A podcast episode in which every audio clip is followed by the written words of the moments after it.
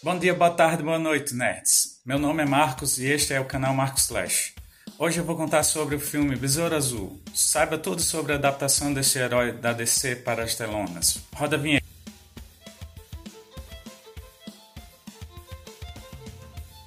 Besouro Azul é um personagem dos quadrinhos da DC Comics com uma história de origem interessante e várias encarnações ao longo dos anos. Vou explicar as principais origens do Besouro Azul e como as encarnações se desenvolveram.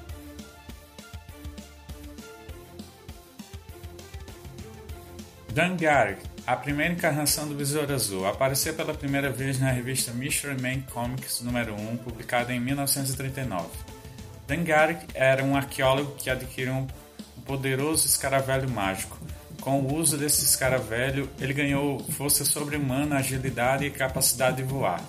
Ele usava esses poderes para combater o crime e se tornou um dos primeiros super-heróis dos quadrinhos.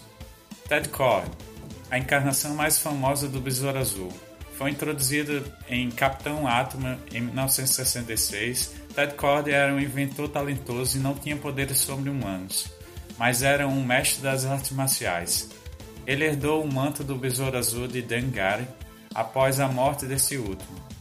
Ted Cord era um conhecido por seu senso do humor e personalidade carismática, e ele usava sua inteligência e recursos tecnológicos para lutar contra o crime como o Besouro Azul. Jamie Harris é a encarnação mais recente e uma das mais populares de Besouro Azul, aparecendo pela primeira vez em Infinitas Crises número 3 em 2006. Jaime é um adolescente que encontra o escaravelho alienígena que se infunde a sua espinha dorsal, concedendo-lhe um exoesqueleto alienígena que concede poderes incríveis. Ele pode criar armas energéticas, voar e tem força sobre-humana. Jaime Harris trouxe uma perspectiva jovem e fresca ao papel de Besouro Azul e se tornou um favorito dos fãs. Esses são os principais origens e encarnações de Besouro Azul nos quadrinhos da DC Comics.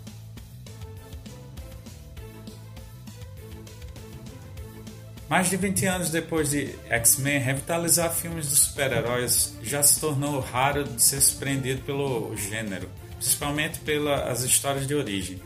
Para a infelicidade de alguns, Besouro Azul, penúltimo filme do DCU, segue essa fórmula quase à risca ao apresentar Jamie Harris, sua família e escaravelho alienígena que lhe dá poderes, da relutância de aceitar o tal chamado a aventura, as tragédias pessoais, o garoto vivido por Cholo Maruduena passa pela todos os lugares comuns nesse primeiro contato live action com o público. Ainda assim, o longa baseado na história em quadrinhos da DC consegue se destacar graças a latinidade escancarada trazida pelo diretor Angel Manuel Soto. Dar uma roupagem étnica não é mais uma novidade. Pantera Negra, Shanting, Miss Marvel, inclusive, já mostraram que nas mãos certas essas escolhas compensam a concorrência dos velhos clichês. Ainda que Souto e o roteirista Garrett Donnet Alcacer não alcance os mesmos altos dos outros títulos do gênero, a dupla ainda consegue transformar o sangue latino em arma para adicionar cor e coração em um nicho cada vez mais marcado pela indiferença criativa e visual. Do onipresente neon colorido à ótima dinâmica da família Hells, Besouro Azul dá aos seus tropos batidos uma energia única e deliciosa, especialmente para quem consegue se enxergar em vários momentos de união familiar e nas referências de Maria do Bairro e Chapolin Colorado.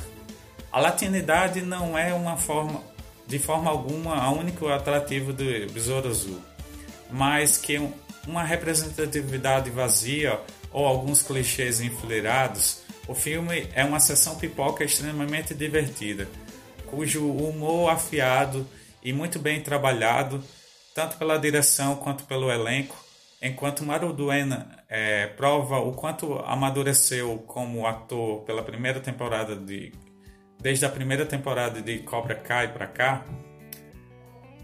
seus coadjuvantes o ajudam a carregar o peso emocional que vem a cada desenrolar da trama.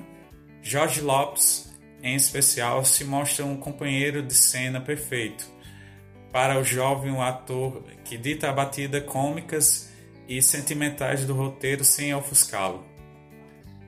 Ponto de interesse ao público brasileiro em particular, Bruna Marquezine não des desperdiça sua primeira chance em frente ao mercado de Hollywood, com um papel surpreendentemente grande para uma recém-chegada na indústria. A atriz rouba toda a cena em que aparece, especialmente aquelas que exigem mais de seus talentos dramáticos que cômico. Mais do que a estreia de gala, a brasileira faz de Besouro Azul seu grande cartão de visitas para os grandes estúdios e, ao menos por enquanto, se posiciona como uma estrela potencial que merece chances de grandes posições lá fora. A família de Jaime é mesmo uma grande força do Besouro Azul.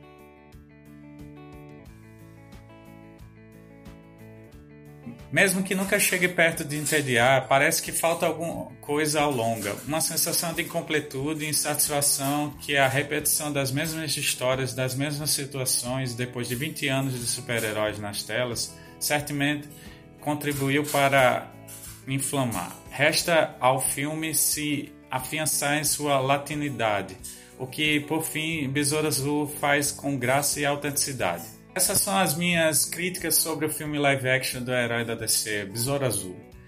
Eles acertaram mais do que erraram. É um bom filme Sessão da Tarde da fórmula do herói de um primeiro filme introdutório que vimos há 23 anos atrás no primeiro X-Men. E você, gostou ou não gostou de Besouro Azul? Deixe nos comentários abaixo. Não se esqueça de se inscrever no canal, deixar seu like no vídeo. Canal Mark Slash, onde a cultura pop ganha vida.